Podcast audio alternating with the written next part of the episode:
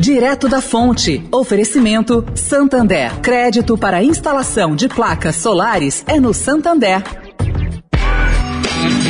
Direto da Fonte. Com Sônia Rassi.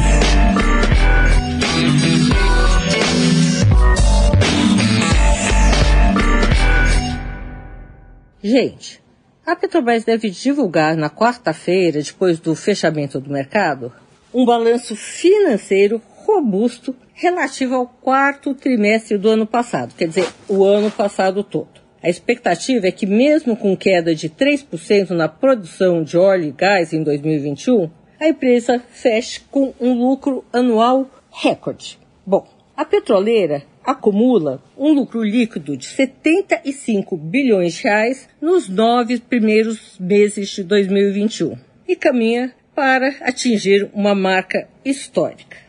Foi no ano passado que a companhia atingiu antecipadamente a meta de redução de endividamento bruto. A conquista foi possível, sobretudo, pela forte geração de caixa da estatal. Isso mostra de uma maneira que, na prática, as ameaças de Jair Bolsonaro de intervir nos preços dos combustíveis não passam de ameaças. A estatal tem conseguido manter sua política de preços intacta.